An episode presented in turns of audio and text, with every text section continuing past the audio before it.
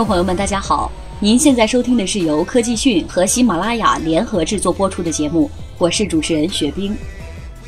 当四月十二号这一天来临时，身边的每个人都在谈论着一部电影《速度与激情》。在这个刚刚过去的周末，北京突然而至的寒流也无法阻挡影迷们观看《速度与激情》的热情。中国大荧幕被这部好莱坞大片彻底的点燃了。根据粗估数据，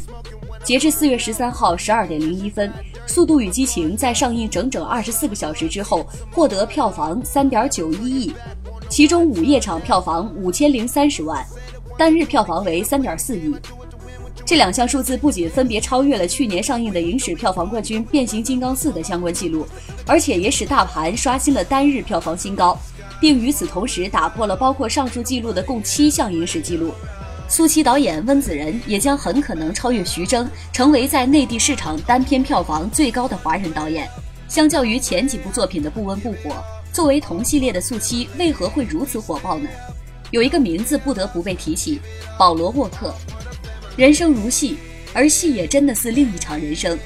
保罗沃克在洛杉矶一起车祸中身亡，导致车祸的原因之一就是超速。超速对《速度与激情》里面的人物而言，这是多么可笑的字眼。可是真实的人生就是这样的残酷。保罗沃克的意外离世让电影剧情被迫修改，而整个系列的走向也将推倒重修。不过当时摆在所有人面前最大的问题就是保罗沃克的戏份该如何拍摄。其实多年以来，电影工作者开发出越来越复杂的技术，将代替缺失的演员。制片方采用 CGI 技术来制作沃克的剩余戏份，剧组将邀请四位和沃克身材、长相最为相似的替身演员来到片场，然后用虚拟影像技术把沃克的脸部表情和动作嵌入到替身演员身上，以保证角色的完整性。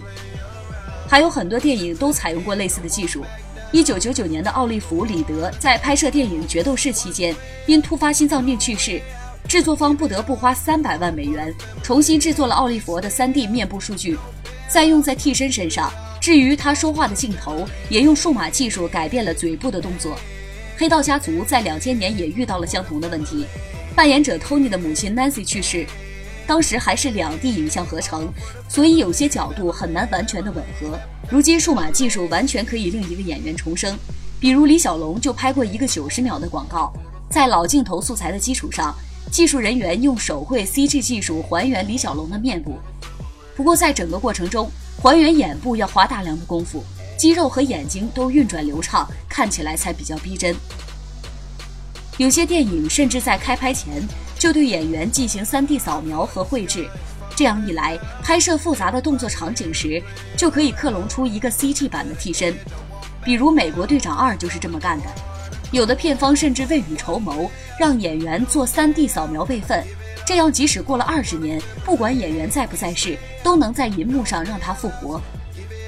而我们得以在大银幕上再度看到保罗沃克的身影，就得益于这种发达的数码特效技术。《速度与激情》成就了保罗沃克。而保罗则成就了《速度与激情七》。影片在兄弟情深、为家人而战之外，有一种特别的情怀，对保罗沃克的怀念。这也让影片成为了这个系列最让人走心的一部。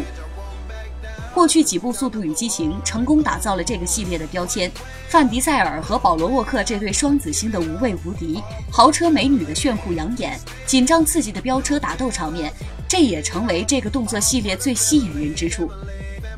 然而，《速度与激情七》是不同的。虽然时隔两年，唐老大和他的兄弟们越发老练勇猛。虽然继道恩·强森之后，动作巨星杰森·斯坦森也加盟了该片，并少有的不演英雄演反派，而且还有莱肯超级跑车登场，让人大开眼界。据说这款跑车全球仅有七辆，秒杀了前几部里所有的超跑。但影片最牵动人心的，无疑只属于一个人——保罗·沃克。《速度与激情七》本质上还是一部爆米花动作大片，视觉冲击和娱乐性是首要的。但对很多观众而言，去影院看电影却不再仅仅是，却不再仅仅是饱餐视觉盛宴，而是融入了对保罗沃克最真切的怀念与纪念。作为汤姆克鲁斯之后为数不多的火遍全球的好莱坞帅哥巨星，保罗沃克的意外离世让人伤感惋惜。当一部影片具备了极强视觉冲击力和娱乐性，又能轻松带入观众的真实情感，那么它成为现象级大片，并在全球范围内叫好又叫座，也就成为了必然。片中保罗沃克的戏份不多，但不影响他成为影片的灵魂。制作方用保罗沃克的弟弟担任替身，用电脑合成还原了他的音容笑貌，让他演完了人生的最后一场戏。片中的保罗沃克栩栩如生，相比以往的本人演出，让人看不出分别。这也使得热爱他的观众萌生一种愿望：能不能以同样的方式让保罗沃克归来，继续出现在以后的电影里？这种愿望是美好的，也是能实现的。但真人电影的真诚和真实底线决定了不能这么做。使用电脑合成和替身，只能作为完成遗作的权宜之计，而不能无限度，不能改变《速度与激情》已成保罗沃克绝响的事实。回顾保罗沃克在《速度与激情》系列中的表演，他和范迪塞尔注定会成为当代动作电影最成功的二人组，当然也是最受观众欢迎的黄金搭档。范迪塞尔是肌肉男，冷峻犀利，而保罗沃克偏柔一些，帅气温暖。这两人的形象和气质是互补的，水性和火性相得益彰，让影片的表演来得不温不燥。《速度与激情七》在全球范围内引爆了今年的电影市场，而好莱坞从来不做见好就收，在高潮处戛然而止的买卖，所以这个系列注定会继续拍下去。也许以后的双子星会败，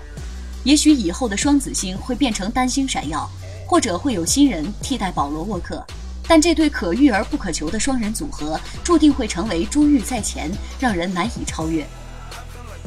保罗沃克在男人最好的韶华不幸离世，但作为演员，他又是幸运的，在最好的青春里遇到了最好的兄弟，组建了最好的家庭，演了最适合的电影，成就了最美的人生，也留下了人生的最美，赢得了无数观众的喜爱和怀念。斯人已逝，但他的传奇才刚刚开始。好的，今天的节目到这里就结束了，感谢您的收听，我们下期再会。